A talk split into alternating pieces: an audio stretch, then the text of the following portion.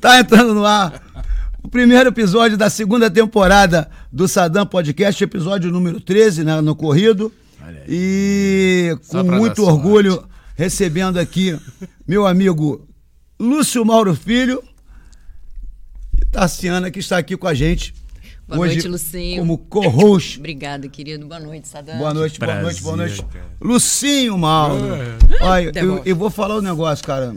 Já sempre gostei desse cara. É um cara que sempre foi, é, me tratou muito bem. E é um cara que, quando eu convidei, prontamente ele chegou, vamos lá, e etc.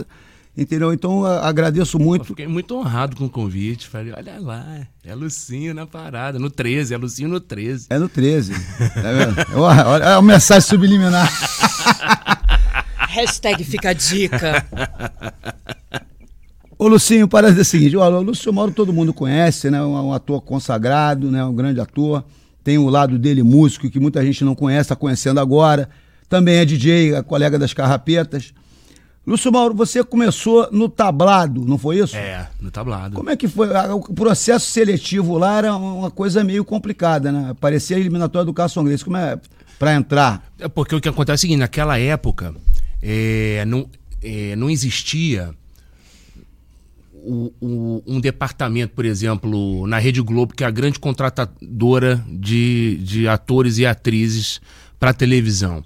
Não existia um departamento que formasse o ator, né? Depois vieram as oficinas, a Globo criou isso aí, depois veio a própria Malhação, que de uma certa forma Um laboratório. servia como um laboratório ali para lançar os jovens talentos, nada disso existia.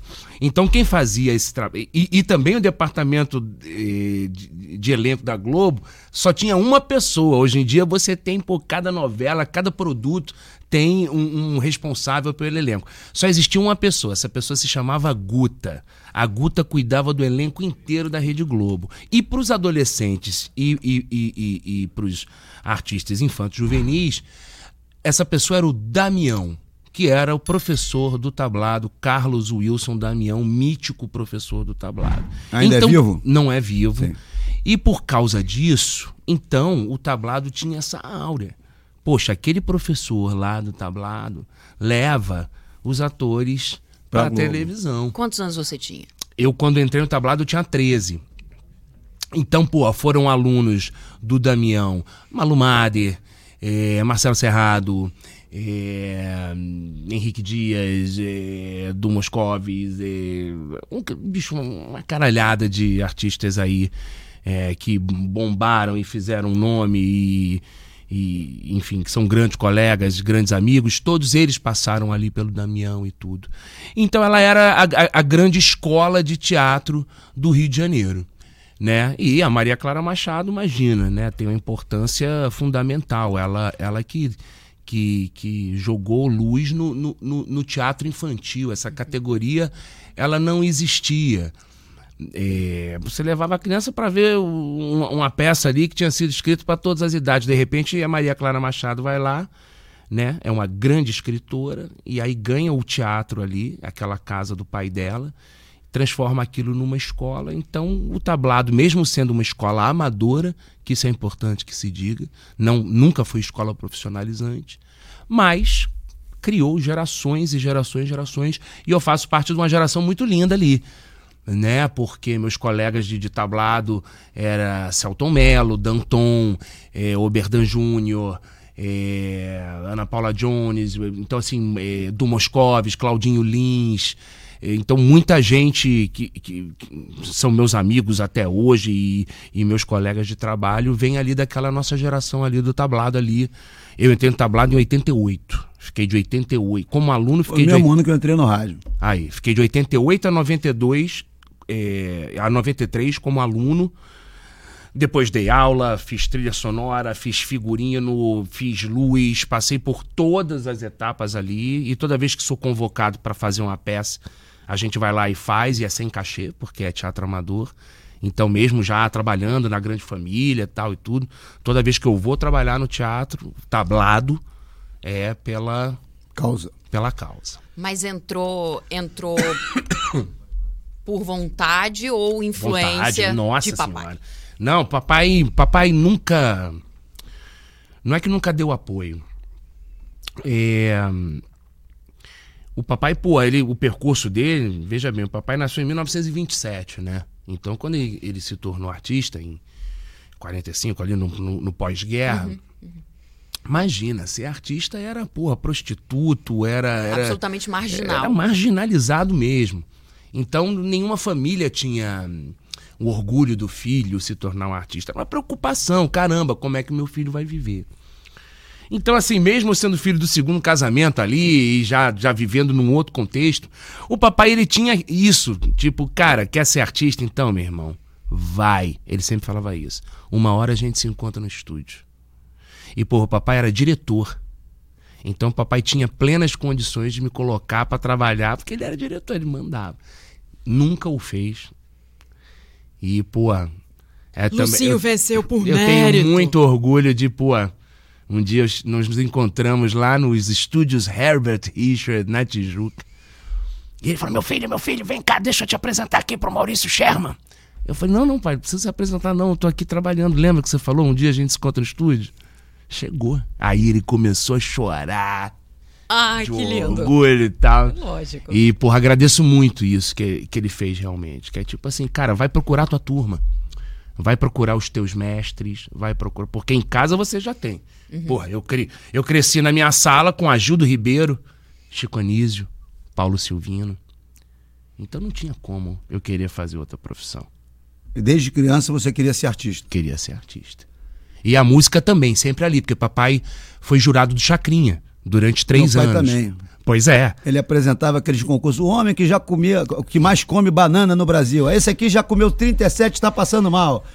Era brincadeira, não. Era Não é- não- então não foi à toa que nós, nós também enveredamos pela, pela coisa da música, porque os nossos pais, eles recebiam aquelas am- amostras invendáveis, os discos dos artistas do Brasil inteiro que queriam se apresentar no Chacrinha.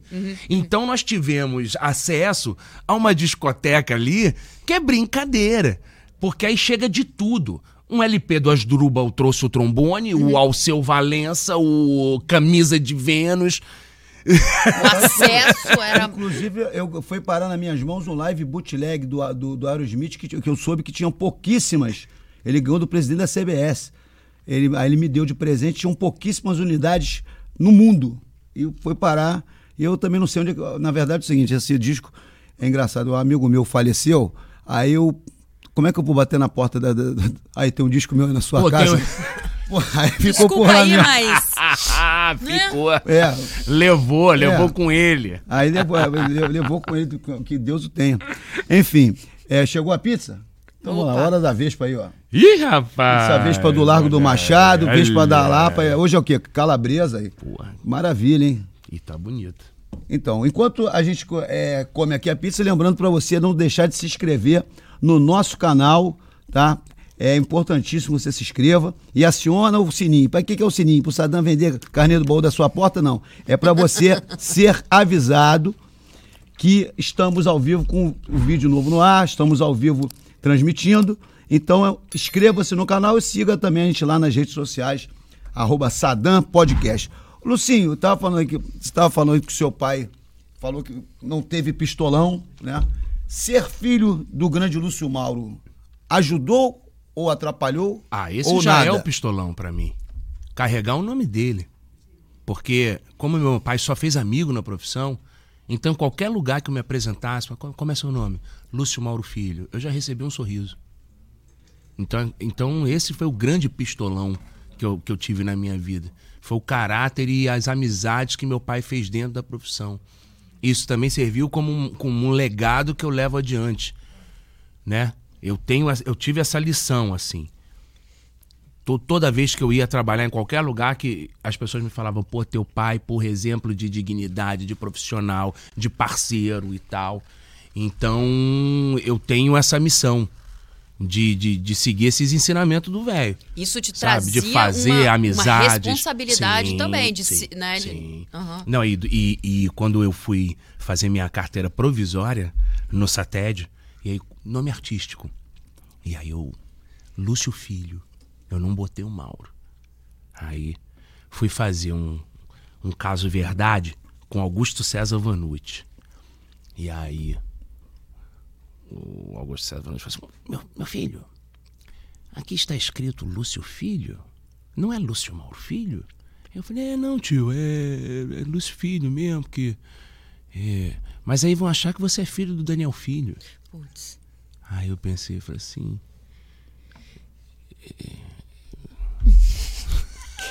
Quero papai. Não, aí eu seria o Daniel Neto. Porque se o Daniel já é filho. Mas eu fiquei com aquilo encucado. E aí eu fui tentar entender comigo mesmo, né? E aí, obviamente, que eu percebi que eu tava fugindo dessa responsa da comparação. Porque, poxa, Mas seria eu inevitável. era comediante, né? Aí, e, pô, aí eu não queria fazer comédia na TV. Eu já bombava na comédia, no teatro, mas na hora de ir na TV eu ia lá fazer novela. Novela, disputar com os galanzinhos, eu com os meus dentes tudo fudido, tudo amarelo de fumaça. De...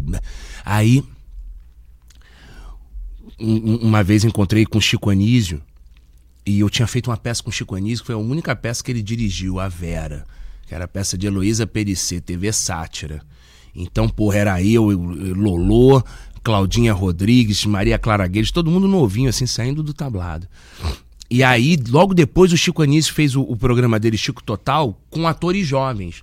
E aí chamou todo mundo, Dedé Matos, Lolô, papapá, papapá, e eu não fui na reunião. Só eu não fui. Por? E aí o Chico ficou chateado. E, porra, me encontrava, me tratava meio gelado tal. E eu sabia que tinha sido por causa da parada, mas ficava na minha. Aí um dia encontrei com ele assim no, est- no estúdio, ali no corredor do Projac. Aí o Chico, meu amor, você tá tudo bem? Ele, comigo tudo ótimo. Agora e com você? E eu, caralho, meu. Tá, tá tudo bem, Chico. Será? Eu, ih, caralho, vai falar alguma coisa. Porque, porra, tô vendo você aí disputando papel com um bando de gente ruim, fazendo os papel merda. Entendeu? E a comédia que você, porra, bota pra fuder, você não faz. O que que é? Tá dando tiro no pé? Ah, que pá, pá, pá, pá, pá na frente de todo mundo ali. Dali daquele corredor eu saí, estavam lançando o programa do Zorra Total. E a produtora era a Frida Richter, uma grande amiga minha que fazia testes comigo para comercial de Guaraná, para não sei o quê. Pô, quando eu abri a porta, a Frida já me olhou já. O que que você quer fazer? Então, porra, o cara tava certo. Eu abri aquela porta e a pessoa me perguntou o que que eu queria fazer. Eu nunca tinha tido um feedback daquele. Dali eu fui fazer o Zorra, fiz meu primeiro quadro com Dercy Gonçalves, meu segundo quadro com Agildo Ribeiro, meu tio dali da minha sala. E, pô, no terceiro quadro eu tava com Jorge Dória, fazendo o filho gay dele, o Papi, que me apresentou para todo o Brasil. Então, meu amigo, quando o Chico Anísio fala uma coisa, bicho, acredito. E esse personagem aí que você fazia com o Dória, é, gay, trouxe algum estigma pra você? Cara, não. Não, e era uma preocupação, porra, principalmente dos amigos. Principalmente dos amigos do Maraca, né? Porque, porra, a gente tava no Maraca ali toda semana. E aí, quando eu comecei a fazer o personagem, Qual era o nome do personagem mesmo? era Alfredinho. Alfredinho. Aí, porra, os amigos, puta que pariu, Lucinho, porra, se nego vier zoando, porra, vou enfiar porra. Falei, não, não tem nada disso, gente. Tem nada disso. Vocês são amigos de artista, tem que aturar. Tem que aturar. Quem tem que ficar puto, quem tem que ficar chateado sou eu. Não é vocês. Mas, pô, amigo é amigo, né? Mas, cara, é, além de. O brasileiro não é bobo. O brasileiro não é bobo. O brasileiro é muito acostumado com a televisão. Entendeu? Eu também não sou bobo. Nunca fui. Então, pô, sabia muito bem como lidar com a situação e, obviamente, me preparava para tal. Para, de uma maneira simpática, sempre chegar e dar o meu recado. E aí o que aconteceu também foi o seguinte: eh, bem naquela época eu conheci a Cintia, minha mulher. E a Cintia ia pro Maracanã comigo, tal, não sei o quê. Então as pessoas me viam ali com, com, com- com aquela mulher e falavam, porra, bicho, ou é fachada, ou essa mulher tá contratada aí pelo cara. Contratada pra deschavar. Mas fato é, cara, que eu nunca passei assim por uma situação que eu, que eu fale, ai, porra, bicho, ali foi chato. E, cara, pô, É porque mu- muitas vezes as pessoas confundem uma coisa. Eu me lembro, eu me lembro da, da Odete Reutemann, né? A Bia- a Beatriz Segal de ser, tipo assim, é, meio que agredida verbalmente na rua. já- Hostilizada na rua. Hostilizada na Sim, rua, sim, porque eles sim. achavam que a Beatriz Segal era aquela bruaca Pois da é. Odete Agora, Roitman. o, o meu personagem, ele era muito carinhoso, sabe? Ele era um, uma bicha feliz. Sem nenhum problema. O pai é que tinha um problema Aham, de tipo, aham. ah, meu Deus, onde é que foi que eu errei? Que eu vou falar que meu filho é macho, ele vai chegar aqui. O meu personagem era muito resolvido. A, a maneira, eu acho que como você conduziu também. É, Sim, com muita Levou, leveza, é, era um pouco é. arlequino e tal. Isso. Agora, escutei muitas vezes, assim, uma pessoa chegar pra mim e falar assim, pô, eu jurava que tu era viado. Sim. A pessoa tá no direito dela. Isso eu levava como um elogio. Porque, pô, se eu tô fazendo um personagem gay Fez e levo o espectador a acreditar Exatamente. piamente que eu sou gay, então, pô, eu levava como um elogio, não levava isso como, que é isso, cara? Pô, tá me estranhando? E fora isso, que assim, eu sempre fui muito bem resolvido, sempre tive grandes amigos na comunidade LGBT, sabe? E, e nunca considerei uma pessoa suspeitar que você é gay uma ofensa. Nunca, nunca, nunca. Também nunca cheguei e, e- e quis ofender qualquer pessoa é, é, falando da sexualidade dela. Isso aí, pô, sempre achei cafona desde, desde de moleque, porque sempre tive é, é, gays, lésbicas dentro de casa. Até então, porque quando a pessoa não tem que falar do seu caráter, ela apela para esse tipo de coisa. Ah, o, o- o- a gay, o- a trans, a lésbica, o doidão, o Ela te bebum. rotula, rotula. E são fu- coisas é. que, coisas que dizem respeito a a você. você. Não, a sua Exatamente. vida. Se é ontem, depois, depois lá da, da, da praia de Copacabana, eu fui lá pro, pro Manjoana com meus amigos e enchi a, enchi a lata de Fireball, sem fazendo jabá, o problema é meu. O, o fígado é meu. Exatamente. Exatamente. Eu são pessoas que não, não afetam as outras E pessoas. eu beijo amigo na boca, beijo, e aí confunde. E, e foda-se. Foda-se. Ô, Lucinho, você tava falando, eu falo do, do, do- do saudoso Chico Anísio, né? Que ele te, chegou e te deu um, um esporro. Falou, meu amigo, tá querendo aí, porra, tá disputando aí é, papel, papelzinho, quando o seu grande talento foi o humor. Mas você, muitas vezes, o cara que começa no humor, o humor ele limita o, Pode limitar. Pode limitar o ator? Pode. Que depois que, que, que quer enveredar para outros caminhos? E o humor tem uma coisa também que é o seguinte, a possibilidade da solidão, né? Porque o comediante, ele tem uma capacidade, por exemplo, o stand-up é, é claramente um exemplo disso. Você pode criar um show que é só você e você ficar solo, ganhando seu dinheirinho solo, que também Tem é muita gente hoje em dia. com ninguém. E, pô, pá. Só que eu sempre fui de grupo. Acho que até muito por causa do tablado, eu sempre fui um ator de grupo. Então, pô, todas as, as oportunidades que eu, que eu fiz solo, chega uma hora que eu sinto falta do outro. Eu acho do caralho o outro. Eu gosto de tabelar, sabe? Sem contar que, pô, tem dias que tu tá gripado, que tu tá fudido. Aí se você tem um companheiro, aquele companheiro vai dar aqueles 20% que você não vai conseguir dar. Se você tem uma tristeza, sabe? Se você perde um amigo no dia da apresentação. Eu perdi um amigo, Erickson Pires, no dia da apresentação. Grande Erickson. Grande Erickson. E eu ia me apresentar no teatro em Brasília para duas mil pessoas. Porra, Sadam, foi Não, difícil pra caralho não ter um companheiro Era uma ali. pessoa muito Chato. querida. Porra, bicho. Então, assim, é, eu comecei a perceber na minha carreira que, assim, eu tinha que tomar uma decisão. Se eu ia ser esse comediante de ficar, porra, sozinho e não precisar de ninguém, ou se, porra, eu ia ser comediante, mas ia querer também fazer outras coisas. E, cara, eu tinha tanta aptidão, eu tinha amor pela, pe- pela música, pelo skate. pela- Eu falei, cara, eu quero ser tudo, eu não quero ficar limitado a uma coisa só. E foi a melhor coisa que eu fiz na minha vida, porque eu continuo aceitando desafios. Eu tô, porra, na esquina de completar 50 anos e, porra, acabei de assumir um desafio de, porra, liderar uma banda na TV, entendeu? Eu podia estar ali fazendo minhas coisas solo, eu não teria coragem, porque, porra, ameaçaria essa coisa que você, Você vai ficando sozinho, você vai conforto. ficando, né? Aí você vai cada vez mais se afastando de Sim. qualquer coisa que te tire da sua zona de conforto. Eu não, eu gosto da zona de confronto. Eu gosto é de novidade, eu gosto é de ser desafiado. Então, pô, se eu, eu devo isso ao fato de, pô, não ter ficado só na comédia. Eu podia ter ficado só na comédia, mas eu preferi fazer tudo ao mesmo tempo agora. E você, hoje em dia, além já de músico, né? Que você tá com um projeto é, que inclusive vai se apresentar no próximo domingo, não é isso? Domingão, na, no praia Team de Music. Copacabana, no Posto Team. Music. Vou, vou experimentar a sensação que o Saddam teve ontem, que ele postou uma foto linda com aquelas 50 mil pessoas ali atrás. Domingo sou eu, posto 4, show da Isa e depois a Lei Natural dos Encontros, Lucinho Mauro e Pedro Baby, que é um projeto que eu estou muito feliz de realizar. Bom, primeiro por estar do lado do Pedro Baby, porque, pô, pra realizar uma coisa dessa na música, é, era fundamental que eu tivesse bem cercado. Uma pessoa do quilate dele É. musical. É, é, o cara é brincadeira. Ele, é, porra, bota na cara do gol assim, é. O que ele faz por mim é, é brincadeira. E aí também eu me sinto na obrigação de entregar o meu melhor. Porque isso também é uma coisa muito importante. Muito mais do que querer ser o melhor em alguma coisa, eu nunca tive essa neura. Ah, ser o melhor comediante, ser o melhor ator. Não, eu quero trabalhar com os melhores. Porque se você estiver trabalhando com os melhores, você é no mínimo bom né? Porque melhor não aceita qualquer um.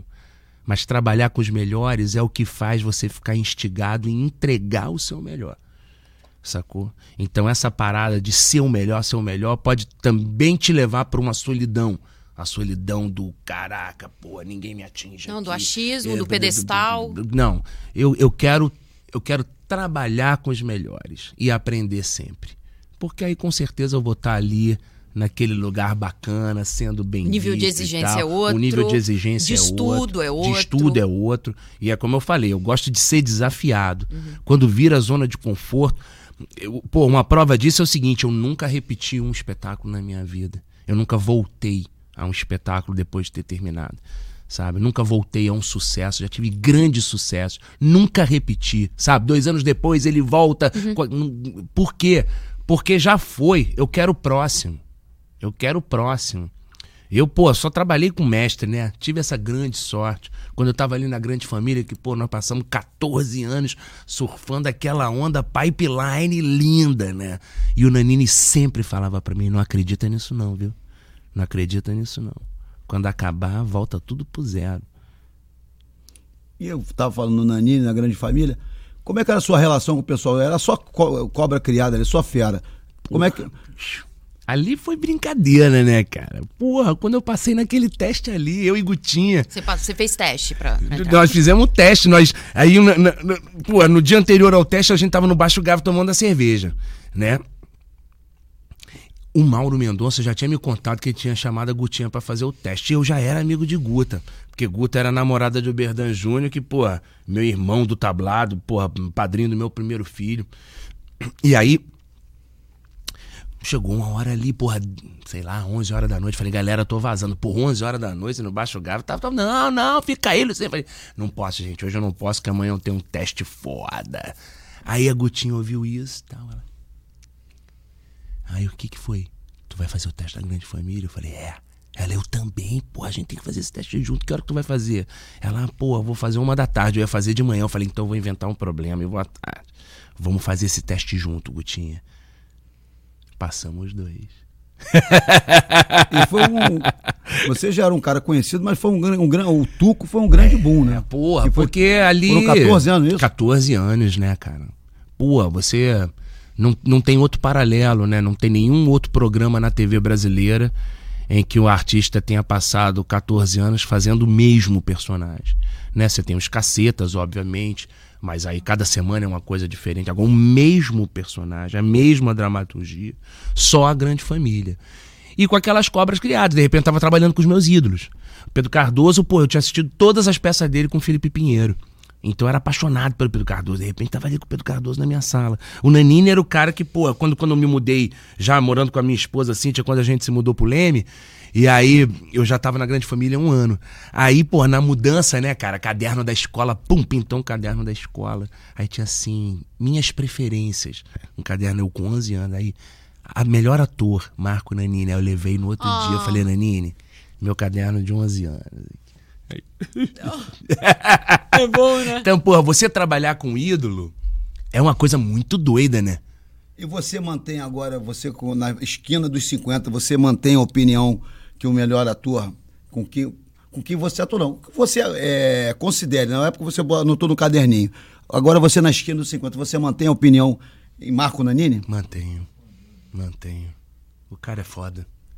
O cara é foda. Pô, eu tive que aprender a trabalhar com o Nanini, porque eu, eu, me, eu me desconcentrava. Sacou? Os primeiros dias assim, ele começava a fazer a cena. Aí eu começava, pô, a assistir.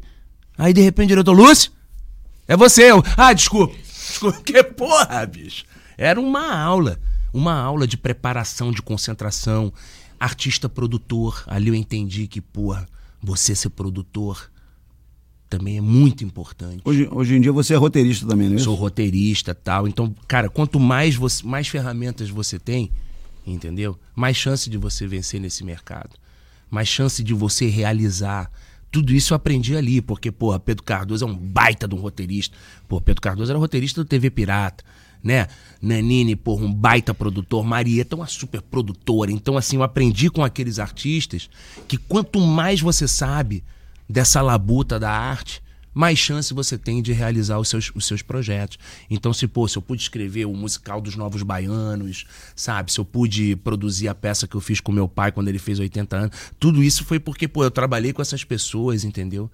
E, pô, eu percebi que, cara, o artista de verdade, ele tem que saber jogar nas 11. E agora, você se jogando para a carreira musical se jogar nesse. E aí? Com todo, com todo o seu conhecimento, com toda a sua história, com, com, né, com toda a tua bagagem de, de ator, de repente agora você tá, Lucinho, músico. É, e foi aí? uma. Cara, foi uma coisa assim que, pô, meus amigos me cobravam a vida inteira. Porque a música teve comigo a vida inteira, o violão teve comigo a vida inteira. Em Arreal da Ajuda, no Sana, em Mauá, em São Tomé das Letras, o Lucinho tava com violão. Sempre. Só a gente que não sabia. Pois é. é. Todo mundo, assim, a parte de. E também, assim, é, quando comecei. Eu também tocava de DJ desde muito novinho. Uhum. Então a minha relação com a música, ela já tava ali. Sim. Né? E aí, pô. Só que assim, o meu nível de exigência era tão alto que eu falava, cara, eu só vou embarcar num projeto musical de verdade uhum. quando realmente puder escolher com as pessoas com as quais eu vou trabalhar. Porque senão é ah, aquele ator que se meteu a cantar. É aquele atacando o D. Mais um, atacando né? o D, mais um. Mais um. Então, porra, cara, meus amigos cobravam, cobravam, falavam, bicho, essa hora vai chegar. Essa hora, pô, Lúcio, já tá com 40 anos, mas vai chegar, vai chegar, vai chegar. Aí teve o, o Popstar, que eu fui lá competir, fiquei, fui, fui, até a final. Ali o Brasil me viu cantando, falou, caraca, pô, o cara canta, pá, não sei o quê né? Eu fazia já, eu já produzia os meus shows com grandes músicos, com Celcinho Fonseca, o Rio Bossa Club, com, com, com Bossa Cuca Nova, sabe? Tal, não sei o quê. Fui me empoderando, me empoderando, me empoderando até chegar esse momento. E aconteceu uma coisa muito doida. Durante a pandemia, eu comecei a fazer lives com a viola. Lives que duas, três horas tocando violão, tocando repertórios absurdos. A Tereza Cristina começou a me chamar. Lucinho, porra, vem tocar aqui. Hoje vamos fazer Chico, hoje vamos fazer isso aqui. E, porra, o Boninho sempre lá. Bora, tá cantando, hein? Aí, Lucinho, hein? Porra, tu, porra sertanejo, forró, porra, tu, tu, tu toca de tudo. Boninho sempre. A gente menos, quando a gente menos percebe, dando, tem, tá, porra, tem alguém ó, tá ali. de olho. Aí daqui a pouco até ter. Vamos fazer uma batalha semanal? Bora. Aí a gente fez, pô, batalha dos anos 60, batalha dos anos 70. Aí Cara, quando eles. Quando o Mion veio pra Globo, e aí eles falaram, cara, vamos fazer um game musical. Aí, opa, o Lucinho. Bora chamar o Lucinho. Não sei pra que que é. Aí, Lucinho, quer ser o band leader? Eu falei, não. Calma aí, gente, não é assim, não, não sei. Não, aí tem sim. Tem sim, porque você tocou com Tereza Cristina, não sei o que, não sei o que. Não sei o que. E aí os produtores musicais eram todos meus queridos amigos, Maurício Oliveira, Lucas Marcier, tudo amigo de 20, 30 anos. Você não tem medo, né, Lucim? Eu vejo que não. você se joga, eu vejo que você vai, que você Eu até tenho medo, mas eu é, vou mesmo assim. Mas vai com medo, né? Vai com medo que, mesmo. Que, é é isso, é, é, sair da sua zona de conforto e, e, e, se entregar. Não é só fazer, é se entregar e entregar uma coisa boa é. e entender que você está fazendo para pessoas, para pessoas, é, é, para um público.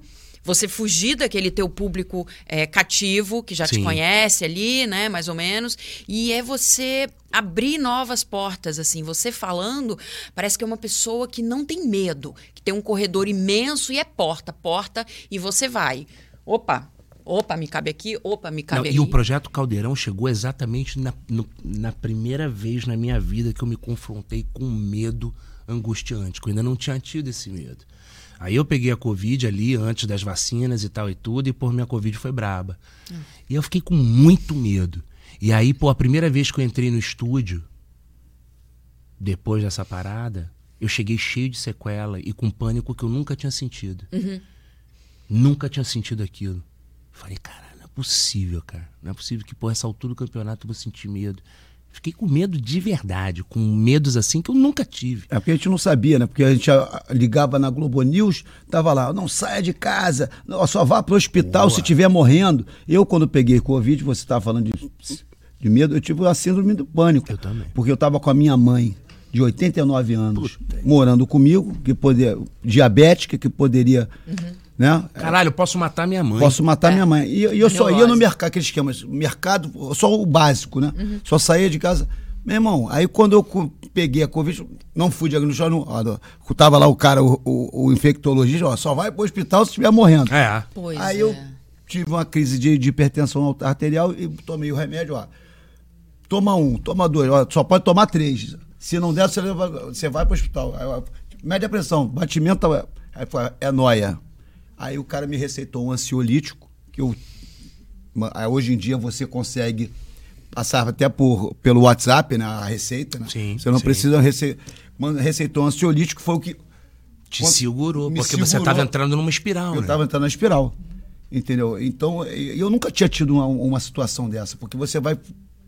Toma um remédio, não passa, etc.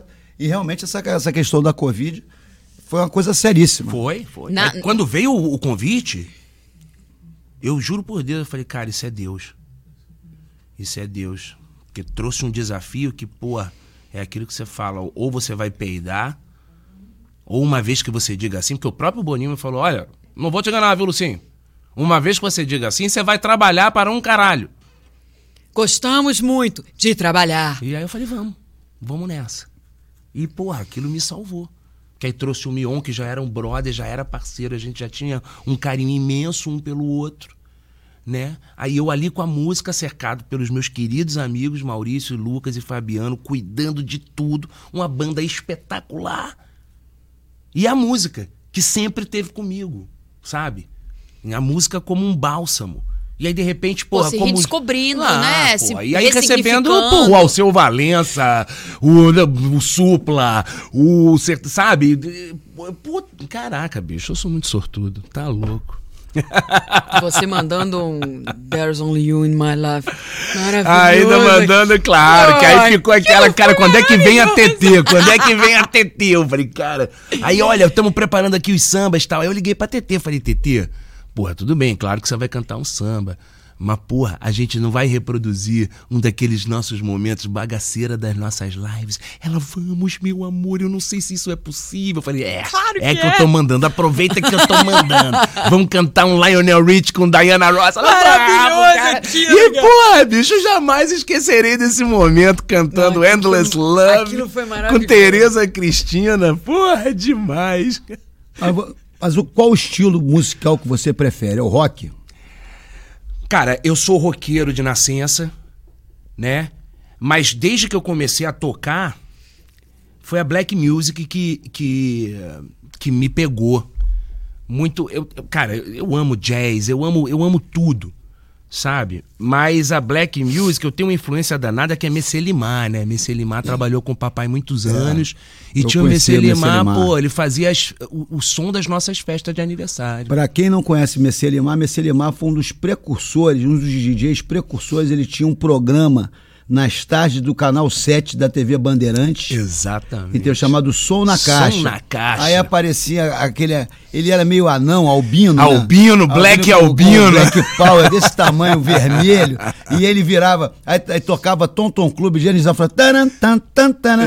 Aí ele, e volta e meia ele errava com a câmera 2. Aí, Aí ia pra Aí câmera 1. Aí eu filmava as costas Gênio, dele. E todo, todo dia de tarde ele sempre com esse programa Som na Caixa. É. Messelimar. Aí ele falava, Avec Messelimar, hoje o clima tá meio comici comissar. Comecei. Ih, sabe tudo! o grande aí, Messi Limar. Messi Limar, pô, me apresentou esse mundo. de Ademir Lemos, de, de, de, de, e toda a black music, o África Bambata, tudo isso me chegou através do, do, do Messi Limar. Então, quando eu fui andar de skate, ali já com 12, 13 anos, aí eu fui, fui pegar o, os Dead Kennedy, o é. punk rock, mas a parte black, essa eu já, eu já tinha já desde a infância, sacou? Então, pô, isso aí foi muito legal que abriu muito os meus ouvidos, que eu tinha um lado branco e tinha um lado preto, né? Eu tinha aquele lado do rock branco e tal, não sei o quê, e, do, e, e volta e meia o preto e o branco se juntava, né? Tipo, sei lá, Suicidal Tendencies. É. essas coisas, né? Que aí você tem um punk rock, mas que é meio funkeado. Body count. E body count e tal, não sei o quê. E, então, assim, eu, eu, eu, eu, eu, eu, eu, gosto de todo. Cara, bicho, eu quando toco, toco piseiro. Então, às vezes, pô, o cara me chama pra tocar de DJ num evento em Goiânia. Aí, obviamente, que eu vou fazer um set ali pra Goiânia. Vou, pô, é, entrar nos piseiros, vou entrar no pisadinha, vou entrar no sertanejo clássico, não sei o que, não sei o que, não sei o que. Mas se você chamar o Lucinho e falar, meu irmão, faz o teu set. Acho que 70% vai ser de black né? E aí black de todos os tempos, black Brasil, black hip hop, black é, porque realmente eu acho que a música é dos black. É, eu também tô com essa camisa do Dead Kennedy, né? Eu, eu fui punk na adolescência, etc. E quem me apresentou é, o hip hop foi o finado Skank do Planet Ramp, que a gente andava ali no Estação Botafogo, ali no, no Cine Clube, tinha um botequim, hoje, hoje é uma cafeteria, mas era um botequim. Tudo gourmetizou, né? Um bet... e, e, ali eu encontrei, muito, conheci muita gente, muitos amigos, o DJ Wilson Power, o Edinho, o Nelsinho do, do, Congo, entendeu? O, o, próprio Tantão, que é artista plástico, e o, e o Skank. E ele, ele vivia com a camisa do Public Enemy. Aí eu falei, por que isso aí? Isso aqui é uma pedrada, não sei o que. Aí me deu uma fita gravada. Aí eu passei a me interessar. Então teve essa, teve essa transversalidade também do punk rock, foi quem me introduziu Aliás, no hip hop. Public Enemy, você entrevistou. Eu entrevistei o Flavor o Flavor no meu programa de rádio. E ainda, ainda fez uma ainda fez um improviso lá na hora. Aí um, o, o DJ imbecil, né? Eu tenho colega nosso que é imbecil, né? Ele ligou pro diretor da rádio. Meu irmão, ó, o Saddam pirou, ele tá meia hora com, com um maluco lá, com um gringo doido cantando. Aí o cara, aí o, diretor da rádio, quem é esse gringo? esse gringo não é, é uma entidade. Porra, tá maluco, entendeu? né? Ah, tira do. É, não, mas tem que parar ele cantar. Não, está sendo gravado e se você insistir nisso, eu vou ligar para a direção da rede, falar que eu estou com o Flavor Flav do Public Enemy. É nessa rádio aqui que nem tem tanta audiência, nem tanta, tanta importância, está aqui porque o meu programa é o único programa de hip hop do Rio de Janeiro, que na época, e eu vou falar que você quer tirar o Flavor Flav do ar. Entendeu? Aí eu, não, precisa ligar, não. Precisa ligar. Tu vai entrar pra história. É, eu tenho o telefone. Tô ligando pra ele aqui, eu não, tinha, eu não tinha nem o telefone do cara. Joguei o. E o cara que. A ignorância é tanto. E o cara que tava de, de é, sonoplasta, eu falei, grava aí. Grava que isso é um momento histórico. Porque lá na gringa, o Jay-Z vai lá, faz uma rima, não sei o que lá. Ele, o, o, as rádios gravam e depois. Tem vira, vira o jingle da rádio, vira o jingle da rádio. Aí aqui não. Que esse gringo maluco? Eu falei que da mesma forma é, as ignorâncias dos nossos colegas DJs. É, eu trabalhava numa rádio quando minhas filhas nasceram em 2001. Aí tinha reunião para negócio de playlist. Aí aquela música clássica do Dr. Dre, The Next Episode, uhum. né? Que virou um sucesso Pô. estrondoso. Aí eu estava na lista porque eu tinha oferecido. Aí o pessoal, eu estava de licença paternidade, que minhas filhas tinham nascido, as gêmeas. Aí aproveitaram para tirar. Isso é uma bola na trave, isso aí é só o Saddam mesmo que toca isso aí. Vamos tirar da lista, vou continuar tocando e a música é o que é. bicho virou um clássico absoluto virou, virou um clássico. do hip hop. Infelizmente é isso. É Entendeu? É fogo, né? A ignorância é uma merda, bicho. É, ignorância é uma merda. É, eu aprendi muito contigo, tenho que te falar, muito. Fui a muita night de hip hop. Não, não, não escutei só drum and bass, não, lá no Buraco Louco, porque também eu no te conheci louco, no é, Buraco Louco. No Buraco Louco de Arraial da Ajuda. De Arraial da Ajuda.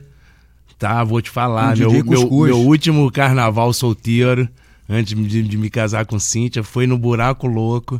Buraco Louco era na praia, em Cavada na areia, Isso. com a árvore ali no meio, a galera pendurada na árvore.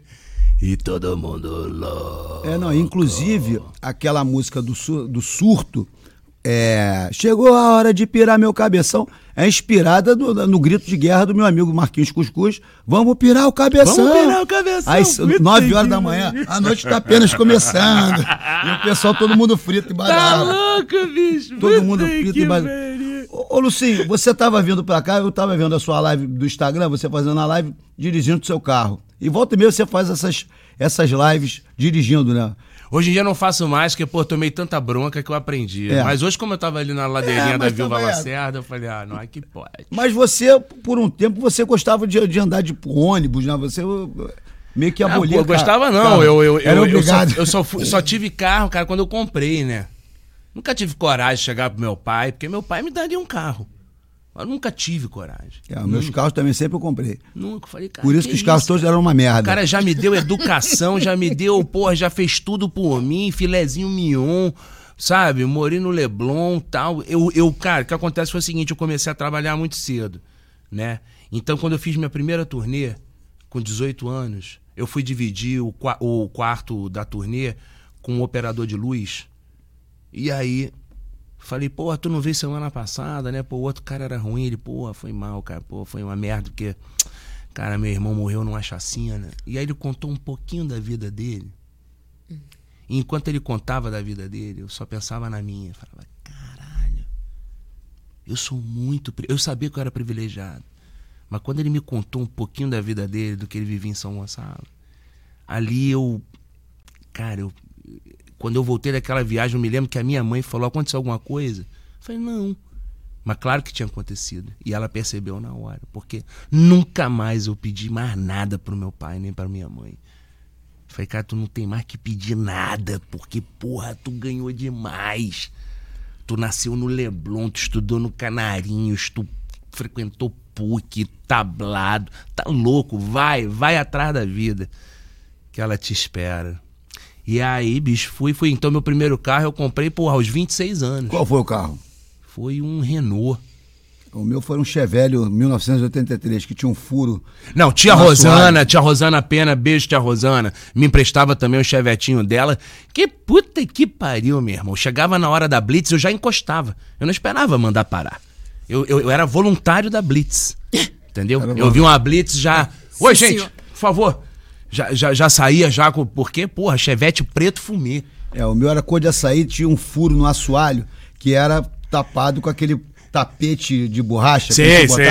Dupla aí, função, aí, né? Aí, volta, aí volta e meia o tapete foi, pô, parece o carro dos Flintstones. Flintstone, né?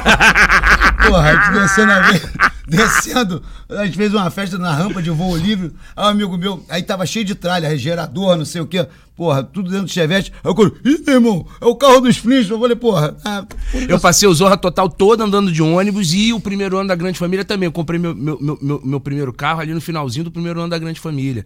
E eu me lembro que, porra, era um susto para as pessoas. O cara da televisão andando de ônibus e, e tal, não sei o quê. E, porra, pelo um bicho. Aí volta e meia tem uma escrotidão que você vê. É como assim, você eh, se refere à pessoa andar de transporte. Toda, toda terça-feira eu faço meu programa de rádio na, lá na Rádio Mood FM, né? É, todo, todo mundo convidado a ouvir, o Música para Balançar, de 10 às 11 da noite. Mas eu vou e volto para Barra de metrô.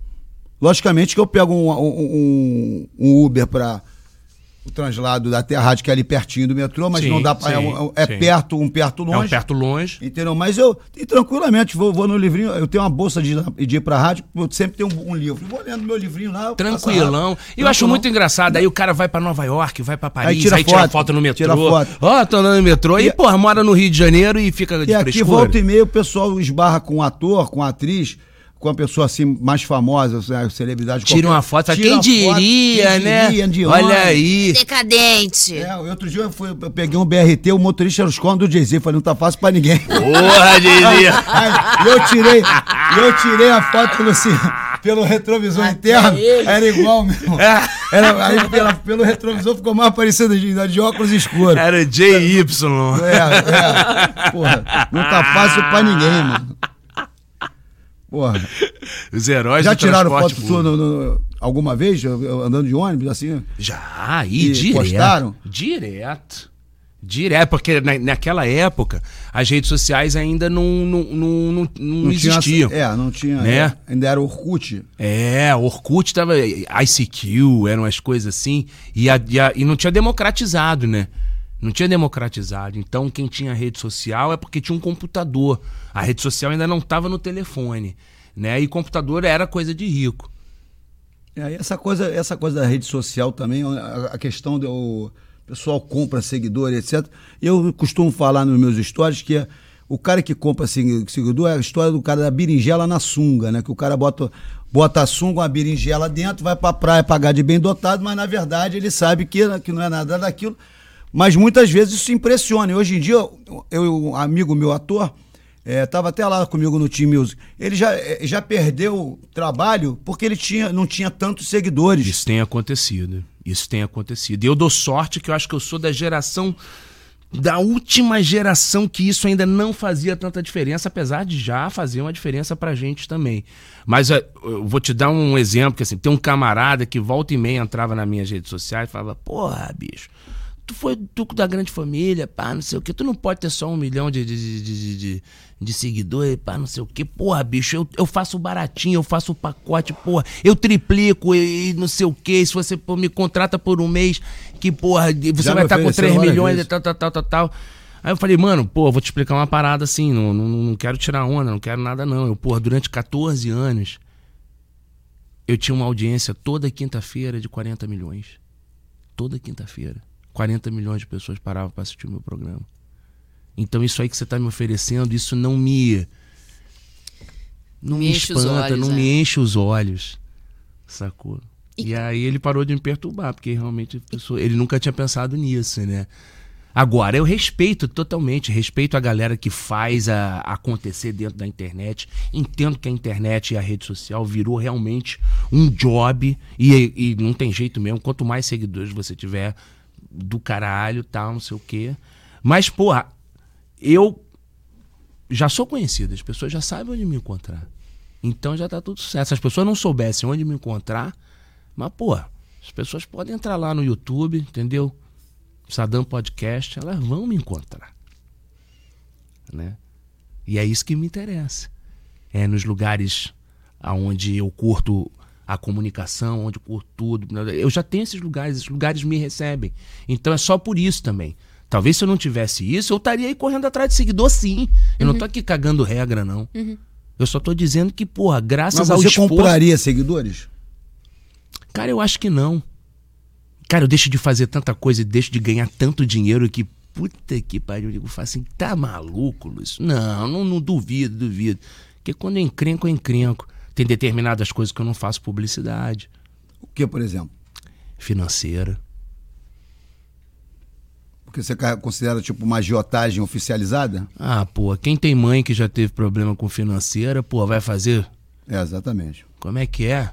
Como é que é isso? Eu tenho parente que já teve problema com financeira, que ficou anos aí para pagar uma dívida. Aí eu vou lá e vou aceitar, pô, fazer a publicidade desse negócio? Não faço, com todo respeito às financeiras do Brasil. Entendeu? Então, Agora, se meu filho tivesse morrendo de fome, será que eu faria? Faria. Mas eles não estão morrendo de fome, porque graças a Deus, papaizinho, pô, trabalha de DJ, de músico, de ator, de comediante, o cara se vira nos 30 mesmo. Eu, então não julgo ninguém. Não estou dizendo aqui, pô, não, você, eu não respeito você porque você faz comercial para financiar. Não, mas eu tenho as minhas escolhas, entendeu? E foi assim que eu venci na minha vida. Foi seguindo a minha intuição. Intuição é um negócio assim que é 50% do meu sucesso eu acredito a intuição. Quando, você, quando eu tenho intuição, eu escuto. E isso, assim, se eu tenho um conselho que eu possa dar para as pessoas é, cara, sentiu qualquer coisa, para, reflete, porque tem caroço nesse angu. Se você sentiu, é porque tem alguma coisa dentro de você relacionada à tua ética, relacionada àquilo que você acredita que pode ser um impeditivo e que pode, na verdade, estar tá te dizendo que tem uma coisa melhor para você lá na frente. Essa história da financeira mesmo, vou contar aqui um caso breve. Eu fazia um personagem gay na televisão na época que gay não vendia nada. Não vendia. Então, assim, se você fizesse um personagem gay, você não ia ser chamado para. Então, pô, eu fazia um sucesso do caralho no Brasil. Entendeu? 40 milhões de pessoas assistindo sábado. nenhuma marca me queria. Aí, final, aí minha mulher saiu da noite, que minha mulher trabalhava pro Ricardo Amaral, fazia festa tal. Esse meu lado DJ foi por causa também da Cintia. Quando a Cintia saiu da noite, ela resolveu cuidar de, da carreira de artista. Eu fui o terceiro artista que ela cuidou. Que ela falou: não, vai ser o primeiro, que o primeiro tem que aprender. Depois, quando eu aprender, aí eu posso pleitear cuidar de você. Então, porra, a ética da minha mulher também já, já me ajudou a ser ético. E aí, quando a gente fez nossa primeira reunião, ela fez essa pergunta: tem alguma coisa aqui que você não faria comercial? Eu falei: olha, cigarro e, e financeira. Ok. Sete meses depois, depois de dois anos de sucesso no Zorra Total, finalmente chegou uma campanha. Cigarro. Financeiro. Cigarro já tinha acabado, não podia mais ter propaganda. Ah, não podia. Aí ela virou e falou assim, amor, que ela é de Londrina, né? Então, amor. Meu lado produtor, agente, já entendeu tudo. Quem tá falando com você agora é sua esposa. Pintou negócio de financeira, tal, tal, tal, tal, tal. Falei, pô, então pergunta pra minha agente. O que que eu sei? Aí ela, é isso mesmo? É isso mesmo. A gente não tinha casa, não tinha nada. Era metade do, do, do, da entrada do nosso, da nossa casa própria. Amor, tem certeza? Falei, é isso, cara. Se a gente der um furo na primeira combinação que a gente fez, que porra de parceria é essa? Ela. Tá. Cinco meses depois, a maior operadora de telefonia móvel do Brasil me chamou para fazer uma campanha de 12 comerciais. Você acha que, que eles me chamariam se eu tivesse no ar chamando os, os, os velhinhos para pegar aqui, dinheiro emprestado? consignado? Não. Então, cara, isso é que eu falo da, da tal da intuição. Se fere a tua ética, se fere aquilo que tu acredita, não faz, cara. Porque tem alguma coisa melhor guardada para você ali na frente. Não sei se é uma operadora de televisão móvel, mas pode ser, sei lá, uma, uma marca de roupa, uma coisa, uma coisa que você fale, pô, isso aí eu faço. Então, porra, cara, essa foi uma lição que a gente aprendeu assim, porra, juntos, eu e minha mulher. E, porra, cara, que a gente levou para sempre. Lucim, você fala muito de ética, né? É... Como lidar com pessoas, não vou dizer que não tenham ética, mas é, é clima de, de, bastidor de gravação. Como lidar com pessoas que são muito diferentes ou que não têm ética. É, não só, na, na não estou falando do trabalho específico da grande família, mas dentro da nossa profissão. Se eu tenho intimidade, eu falo. Porque as coisas têm que ser ditas. Eu gosto quando me falam. Uhum. Eu já tomei muita bronca na minha vida e, porra, agradeço a cada uma delas. É muito importante. Saber ouvir também é muito importante. E saber falar também. Com respeito, com carinho. Mas é bom falar. Quando eu vejo um, um colega meu dando uma pirada e eu tenho a intimidade para falar, eu chamo para o bicho tá pirando. Uhum. Isso aí, sabe? Se não tem intimidade, se não dá para falar, eu vou arranjar um jeito de me afastar. E de ser o máximo profissional possível. E dificilmente eu vou voltar a trabalhar com aquela pessoa. Né? Porque é, é minha segunda família. É a minha segunda família. Uhum. Né? É, é, a família do trabalho. Né? Quando, porra, o Rodrigo Pena foi viajar aí o Brasil com bailinho, né? E aí, porra, Luísa Thierry, Dani Arantes, tipo assim, porra, vem fazer essa turnê com Pena, porque ele precisa de um irmão para cuidar, para, né? A gente precisa de irmão sempre. Por isso que eu falei também que eu não, que, não quero ficar solitário a vida uhum. inteira, por causa disso.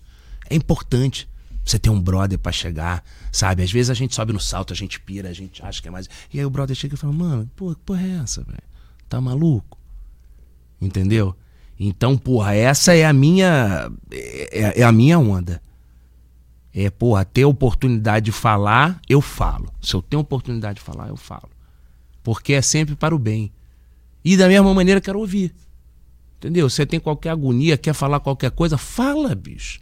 Fala, não tem essa não, ah, mas porra, vai ficar ferido, vai ficar isso, vai ficar aquilo. É, eu convivi com uma pessoa chamada Carson Grace, que não tinha papas na língua. Ele falava, ele é considerado uma pessoa grosseira, mas não tinha papas, ele falava mesmo.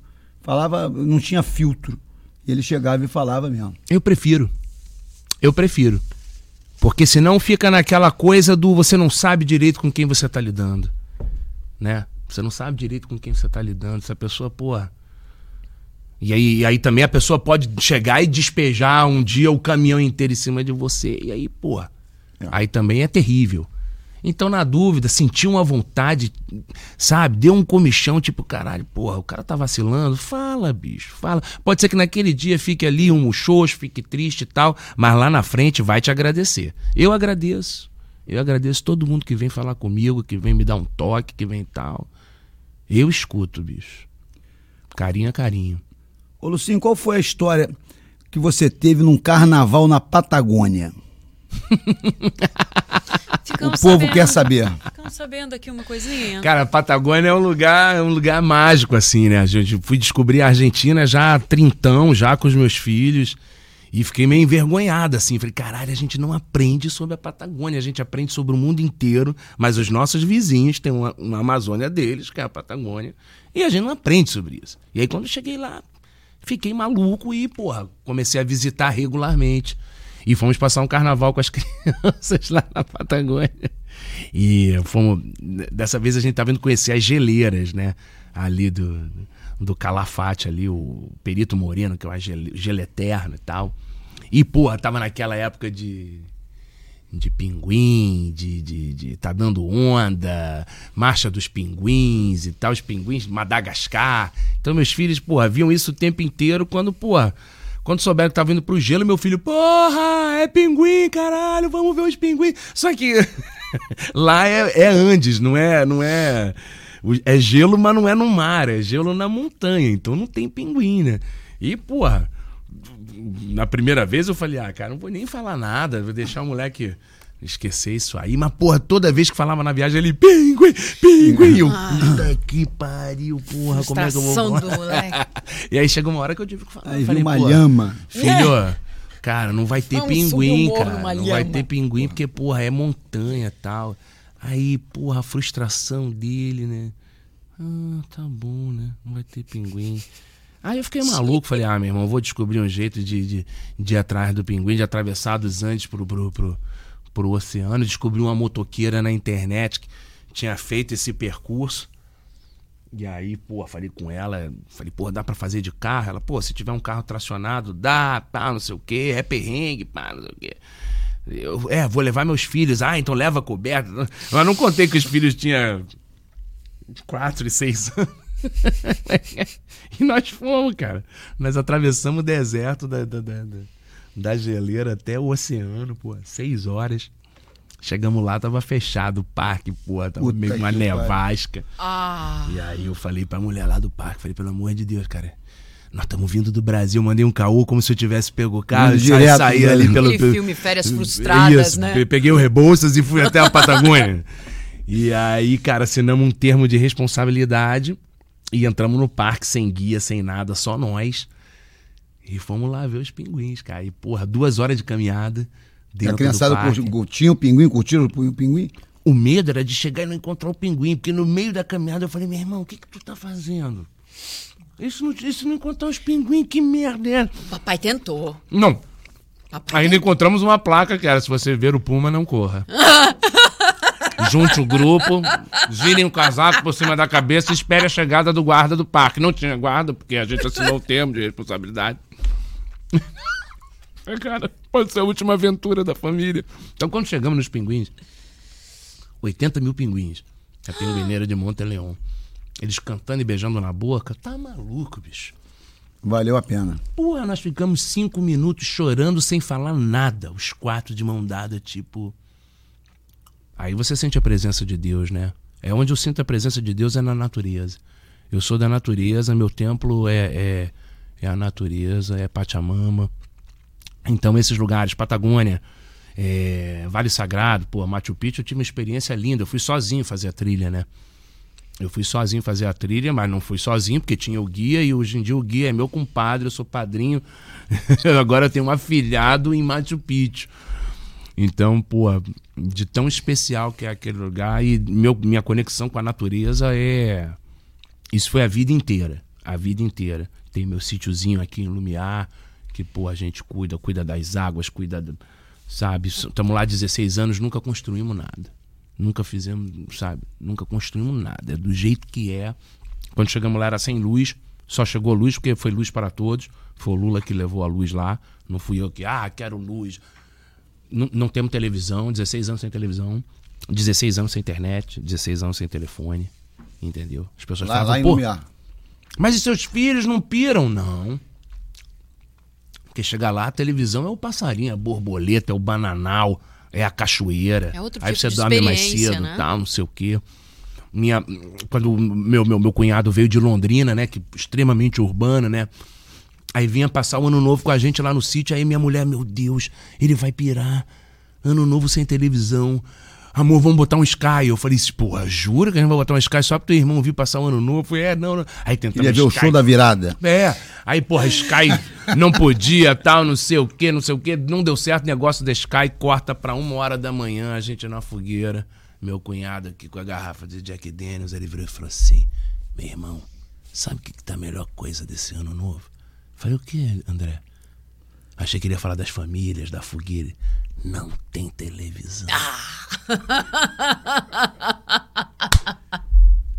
E, e- e você querendo. Não, você não queria. Pô, a gente ia botar o cara ia Botar lá, o subir cara- a antena, Porra. procurar o satélite, falei, o caralho, vim a pra cá, crente, crente que ia ficar na paz sem televisão, porra. Enfim. Né? E a televisão é aquilo, né? Ela traz aquelas notícias ali do ano novo, as tragédias todas, né?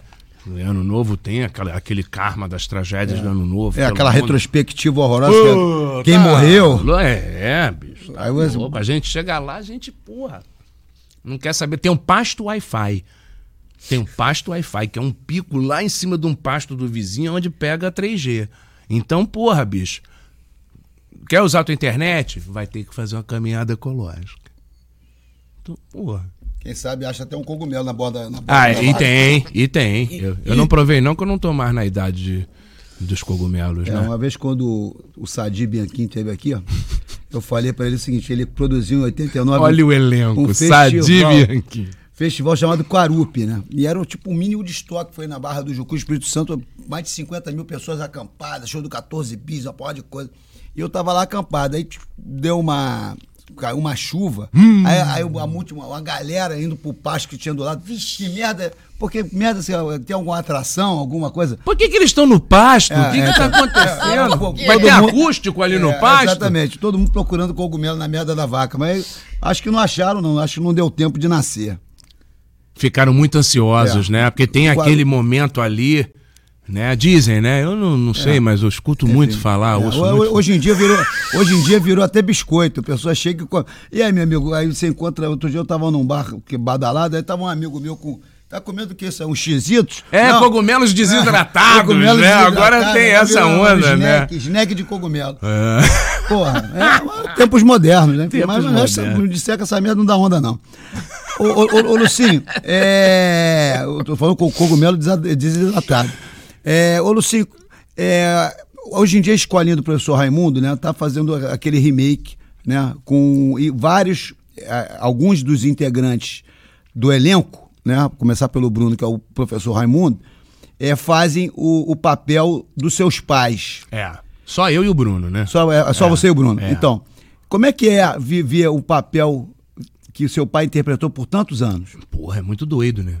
É muito doido. É muito doido. O Bruno, por exemplo, não queria de jeito nenhum. Isso era um projeto que estavam tentando com o Bruno há 200 anos e ele, porra, pegava já de voleio e rebatia. Não quero, não quero, não quero, não quero, não quero. Aí Letícia Murrana encontrou com ele num Réveillon, na Praia do Espelho. Aí as coisas funcionam, né? Porque, pô, você tá ali na natureza, pá, não sei o quê. E aí ele veio com essa. Depois do ano novo, ele me ligou e falou: pô, brother, estão vendo aí com papo de, porra, escolinha do professor Raimundo, será? Falei, porra, Bruno, se tem alguém com credencial pra fazer isso, é você, mano. E, porra, eu tô ali, tô ali do teu lado, vamos fazer uma homenagem aos velhos, vai ser bonito. Era, um, era, era do Viva, não tinha nem Globo. Era Viva. é. Era só pra ser no Viva. E, a coisa foi começando a se desenhar, veio aquele elenco lindo. E, porra, no, no dia anterior à parada, o Bruno me ligou e falou assim: brother, acho que eu não vou fazer. Bruno, é amanhã, Bruno. É amanhã, Bruno. Você tá maluco?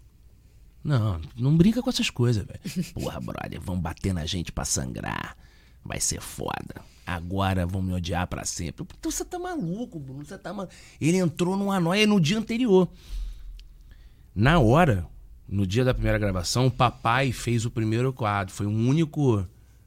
Papai ainda estava vivo e, pô, foi o único representante, meio que passou o bastão. Uhum. Era um funcionário da escolinha antiga. E, porra, quando o papai chegou que viu o Bruno vestido de. Oh. Ai, mundo, já deu aquela emoção. Meu pai já começou a se tremer todo. Eu falei, olha, Bruno, vou sair, vou ficar lá fora porque tá, tá muito forte. Tá muito forte, o velho tá Aí eles fizeram, o Bruno também e tal, não sei o quê. E aí quando eu me vesti do papai, que juntei para fazer com o Bruno, cara, comecei a chorar. Falei, cara, não vou conseguir fazer rir. Não vou conseguir fazer rir, porque tá, tá forte demais essa porra. E os primeiros dias a gente fazia meio que sem se olhar, porque como a câmera você pode estar tá olhando para qualquer lugar, uhum. então eu olhava assim meio que pro quadro negro, o Bruno olhava para cá, porque se a gente cruzasse o olho, vinha uma emoção que não tem nada a ver com a comédia. Porque nós estávamos ali para é fazer comédia. Uhum. E aí a gente foi se acostumando, foi se acostumando a fazer. E aí, bicho, foi um sucesso assim absurdo. Virou seis temporadas. A gente terminou durante a pandemia, mas ainda está reprisando. Aí. E eu vivi coisas únicas, né? Como no dia que o papai foi enterrado, tinha gravação. E aí perguntaram: e aí, Lúcio, vamos cancelar? Eu falei: não, vamos embora, vamos trabalhar. E eu me vesti dele no dia que eu enterrei ele, eu saí, fui pro Projac, me vesti dele. E puta que pariu, bicho. Pra mim foi tranquilo porque eu já tava trabalhado aqui, mas pros meus colegas. Foi foda. Foi foda. Cara. Foi foda. Quando eu levantei que eu comecei a falar, puta que pariu. Foi um chororô.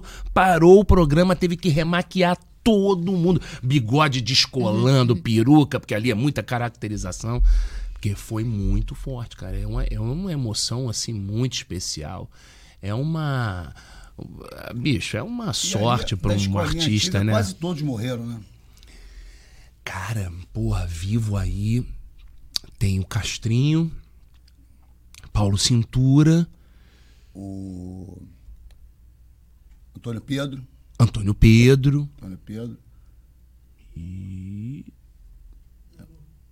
É, Lolo já é, já é da, da segunda geração, da segunda né? Da antiga. Mas da antiga mesmo, desses pioneiros aí, acho que são Eu só esses três. O Zé Bonitinho. Fafi, talvez, acho que, acho, não sei se a Fafi era da primeira, acho que a Fafi já era da segunda. A primeira acho que era Nádia Maria. O Zé, o Zé Bonitinho, Jorge Loredo, ele. Eu conhecia. E pra quem não sabe, ó, desculpa, Jorge Loredo era um grande advogado previdenciário. Ih, é verdade. E eu o é conheci verdade. quando ele fez o processo é, da aposentadoria da minha mãe, da pensão do meu pai, era um escritório ali em Copacabana, onde isso, tinha. Né? Aí, pô, aí você vê ele sem a peruca. Que eles são da é. época que o ator tinha que ter uma segunda profissão. Sim. Não estava garantido ali de você ser. E hoje em dia também continua é, também sendo. É coisa que eu... eu sempre falo, meu irmão, se você tiver um, um outro jobzinho, aproveita, porque é muito instável. É muito instável. É muito instável. Ainda mais Você tá no sucesso nessa parada caralho, da pandemia. Repente, tu... Negócio da pandemia, o setor cultural né, foi o primeiro é. a parar, o último a voltar. É, a, a, nossa pandemia começou antes, né? E porque com... a nossa pandemia é o Bolsonaro, né?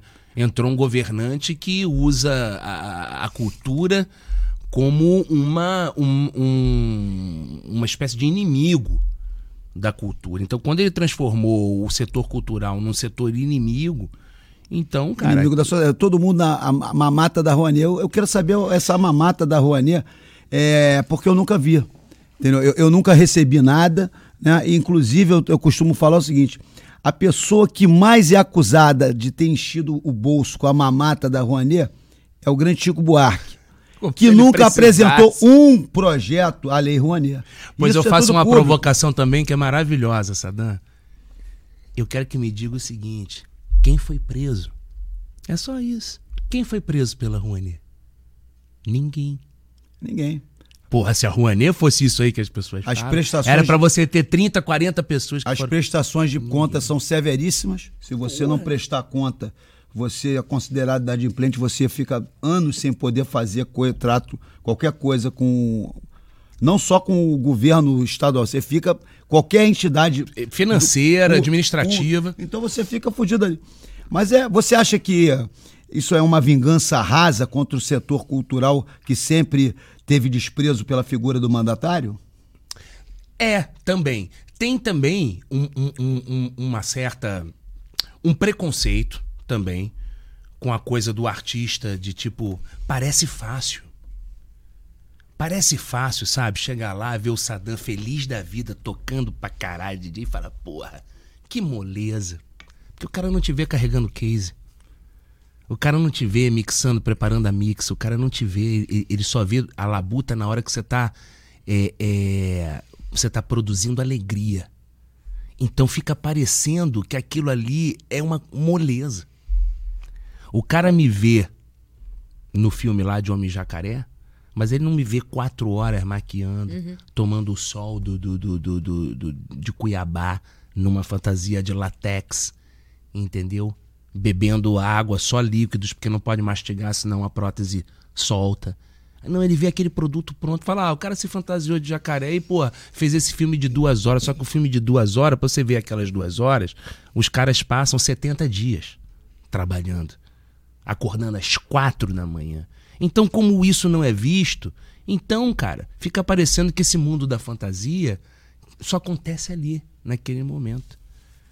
Quando o DJ Saddam está trabalhando fora do estado dele, a pessoa nunca contabiliza que você pegou um, um, um, um táxi, pegou um voo, pegou um aeroporto, um aeroporto lotado, aeroporto, pá, não sei o que, saiu, não dormiu, virou à noite. Muitas né? vezes. Muitas vezes. Virar à noite faz parte do nosso trabalho, do nosso job. Virar noite seguidas vezes. Então não, a pessoa às vezes vê só o produto final e aí isso gera aquela noção de que ah, o artista é meio, porra, um bom vivan. Não tem nada de bom vivan, não tem estabilidade, não tem estabilidade nenhuma. Ó. Entendeu? Os altos e baixos, não. a montanha russa que a gente. Quantos colegas nossos é, entraram em depressão profunda porque e agora mesmo, na pandemia, né? O pessoal, todo mundo Deus sem sabe. emprego, etc. Pô. Todo mundo. Eu, eu, eu, eu, nos últimos dois e, anos. Sem contar com a ajuda do governo, que você vê agora, pô, Paulo Gustavo, vetado. Aldir, Aldir Blanc, 2, vetado. Então, ou seja, é uma coisa é. bem difícil, né? E aí, às no vezes, a pessoa agudo, fica atacando o artista, atacando o artista, atacando o artista, não pensa no pipoqueiro, não pensa no chefe é, da segurança, exatamente. não pensa na moça no do eletricista, catering, no, no eletricista, motorista. no motorista. Isso é um mercado, do cara. camelô que vende cerveja na porta. Isso é toda uma economia. É toda economia. Não, é, ele só, ele, só pensa você no ataca artista. a ponta. Exatamente. Mas você não.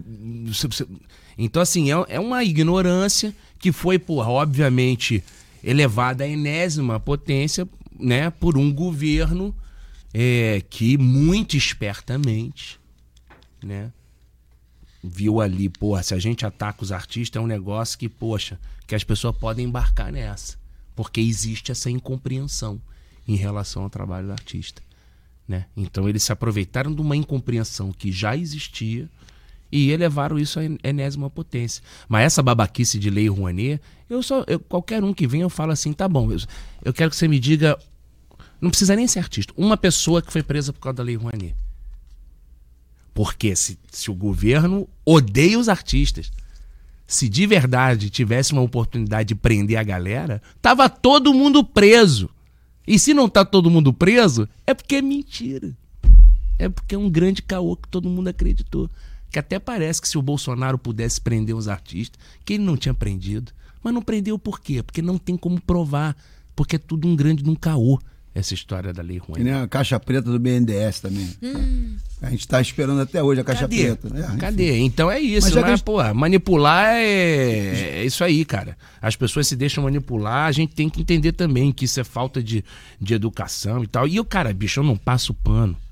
Eu não passo pano para político nenhum, nem para partido nenhum. Para mim são todos servidores. Você pode entrar na minha rede social que tu nunca vai ver. Não tem não tem Lucinho, tipo, ai, meu ídolo. Meu... Eu não trato político como ídolo. Eu trato artista como ídolo. Entendeu? Eu trato. Político é servidor. Eu tenho os políticos que eu admiro, eu tenho histórias que eu admiro, mas não é porque eu admiro que eu não vou cobrar. Vou falar em político, você é primo do Jardim Barbalho, né? Sou. E qual é a sua relação com ele? Primo. Mas você tem uma boa o relação com ele? O cara tá lá no Pará, eu quase não vejo, né? Jader fica muito intocado, né? Ele vive muito intocado. Não vem aqui pra essas bandas. Não fica dando rolê aí de bobeira, né? É. Não vem visitar? Não, não vem. Não teve aí nem quando o papai foi embora, ele teve aí, pô. Nem teve, não. Pô, não teve. Que pena que não veio, né? É, porque, porra, papai, porra, era o sobrinho do papai, né, cara? Mas eu entendo também, porque esse negócio de política é foda mesmo, cara. Tem umas horas que a gente tem que ficar intocado, né? Tem que ficar intocado. É. Agora, realmente, eu não, nunca morei no Pará, nunca.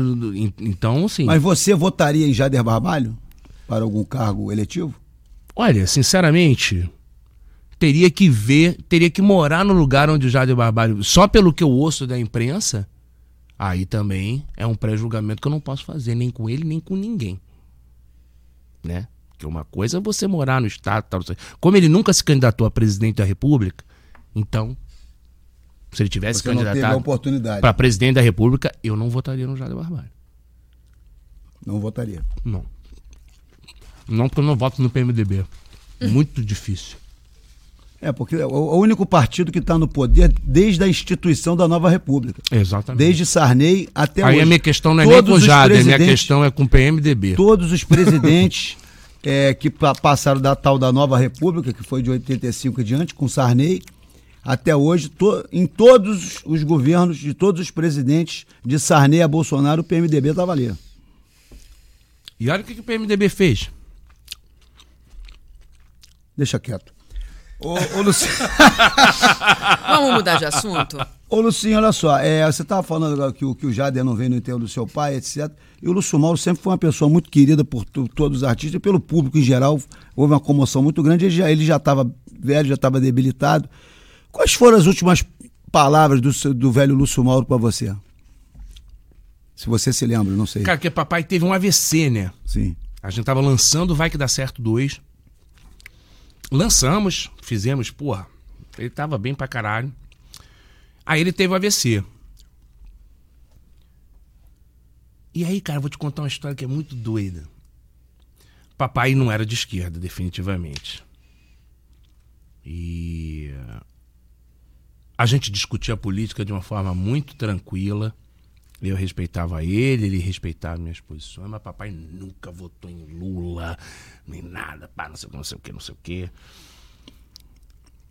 E aí, ali durante os governos Lula, o papai foi, digamos assim, que simpatizando, assim, sabe? Caiu um pouco a, a, o preconceito que ele tinha em relação ao Lula. Foi virando respeito, sabe? Eu achava aquilo engraçado. A gente conviveu muito nessa época, que foi justamente a época que a gente passou dois anos viajando o Brasil com a nossa peça. E papai também jamais votaria em Dilma. Jamais. Papai teve AVC no dia anterior ao impeachment da Dilma. Então nós assistimos ao impeachment da Dilma no quarto do hospital samaritano. O papai tinha acabado de recobrar os sentidos. E a televisão estava ali acesa, né? E eu estava assistindo, né? Aquele golpe, aquela coisa horrorosa, aquelas pessoas falando barbaridades. Em nome da família, é, dos bons As costumes pessoas mais da igreja. escrotas de do Deus. planeta usando Deus, família e pá, não sei o quê. E aí o papai de olho aberto. E aí eu fazendo os carinhos nele e tal e acompanhando. Aí teve o, o voto lá do Bruno Araújo, né? Que foi o rapaz aí que hoje é presidente do PSDB, né? Que. Tadinho. eh, comemorou assim como se fosse a Copa do Mundo, né? E. eh, Aí o papai apertou minha mão. E aí eu olhei assim pro papai. E aí o papai falou assim: injustiça. Porra, o esforço que meu pai fez Pra falar para injustiça. falar injustiça. Eu jamais esquecerei. Meu pai nunca votou na Dilma. Nunca votaria na Dilma. Mas naquele momento, vendo aquela palhaçada, uhum. ele tirou do cu força para falar em injustiça. Isso eu jamais esquecerei. Pode ser que ele tenha dito outras coisas, tipo, meu filho, mas de bater assim, de bater assim, eu jamais esquecerei desse momento. Grande Lúcio Mauro. Grande Lúcio Mauro. Então, agora são 8 horas e 20 minutos no Rio de Janeiro. O que é bom dura pouco. Estamos chegando ao fim do Sadam Podcast, né? Segunda temporada com essa figura simpaticíssima, é. essa figura, grande amigo, um grande, um grande ator. Lembrando para você que é, para se inscrever no nosso canal é só apertar ali, ó. Entra lá, aciona o sininho para você ser alertado toda vez que entrarmos no ar com um novo vídeo, com um novo programa. E considerações finais de Lúcio Mauro Filho. Meu irmão, prazer inenarrável. Vocês realmente sabem receber com carinho, sabem provocar, que isso é fundamental para qualquer espaço de comunicação, né? A gente saber provocar com respeito, com, com, com, com talento. Então, pô, tô feliz pra caralho. Contem comigo, me chamem sempre, sempre estarei aqui. Dizer que, porra, sou teu fã, Não, sou fã do teu é trabalho. Recíproco. Entendeu? Mas e... assim, olha só, é, é, a coisa ao vivo é assim, né? Ah. Eu, tô, eu tô dando as considerações finais, mas antes tem perguntas dos, do chat. Ah, por favor, manda. Aqui. É a Maiara Gomes. Quando o projeto A Lei Natural dos Encontros vai rodar o país? Agora vai, vai para São Paulo? Nós vamos para São Paulo em dia 3. Bom, então já vou dar a agenda logo do Lei Natural aí para os próximos dias. É... Bom, no dia 14 a gente faz um evento fechado em, em, em, Praia do Forte, mas no dia 15, domingo próximo, estaremos em, na Praia de Copacabana, no posto 9, o posto 9, posto 4, perdão. Posto 4. posto 4, Praia de Copacabana. Em frente a Constante Ramos. Em frente a Constante Ramos, no Team Music Fest, com Isa, essa honra maravilhosa. Faremos o show depois da Isa. É, dia 3 de junho estaremos no, no Vibra Open Air de São Paulo. Vibra Open Air, 3 de junho. Vai ter uma apresentação do filme Eduardo e Mônica e depois a gente faz o show. E também estaremos no dia 12 de junho, dia dos namorados, na Casa Natura Musical, também em São Paulo, com a Lei Natural dos Encontros. E Sigam a Lei Natural dos Encontros no Instagram para ficarem por dentro da agenda, porque agora nós vamos começar a turnê pelo Brasil e nós vamos rodar esse Brasil inteiro. A mesma Mayara perguntou se você tem algum projeto de teatro para o futuro.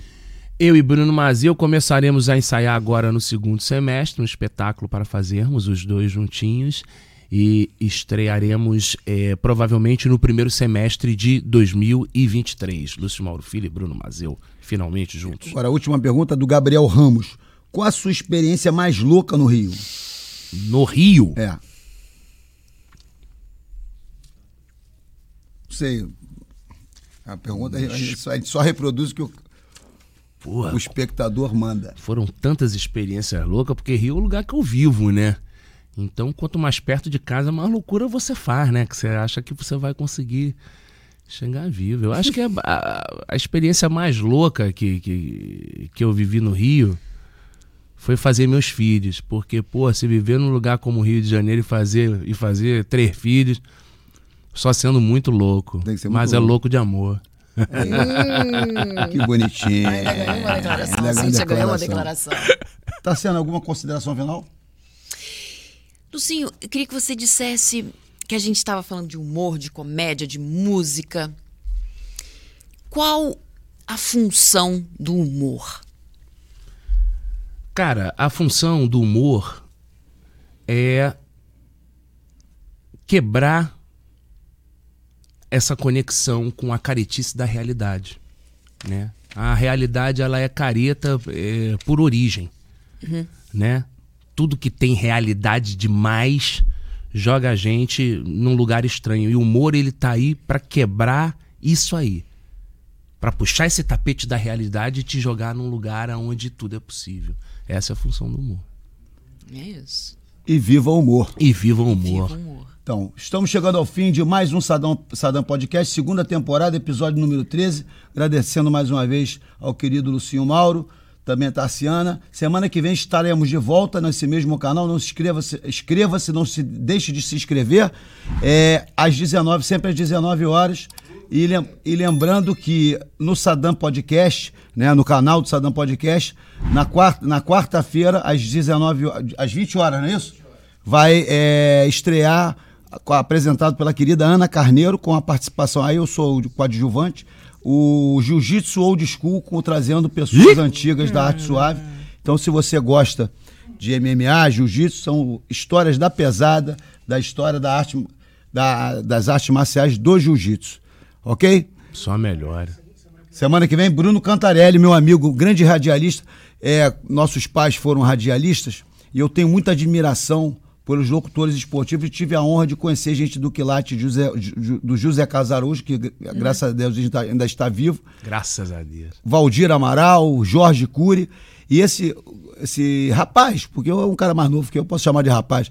O Bruno Cantarelli é um sucesso total, um dos melhores locutores de uma nova geração e de uma, de uma profissão que de um locutor de rádio esportivo não se renovou tanto, tanto Sim. que você vê aí o Luiz Penido, o Edson Mauro, o próprio Garotinho, eles permanecem no ar e, e ele é uma, uma surpreendente é, Renovação, revelação né? e renovação do rádio esportivo. Semana que vem, meu amigo Bruno Cantarelli, inclusive é sobrinho do- da- daquele frangueiro que agarrava do no Cantarelli? Flamengo. É, isso que eu ia perguntar. Exatamente. Vai estar vai tá perdoa, presente Sadam não aqui. perdoa. Vai estar presente. Pô, o que eu já vi de frango daquele cara, pô, não- aí não dá, né? É inesquecível. O, o Frangarelli. Mas o, o Cantarelli vai estar aqui presente semana que vem às sete da noite. Um beijo para todos. Salve.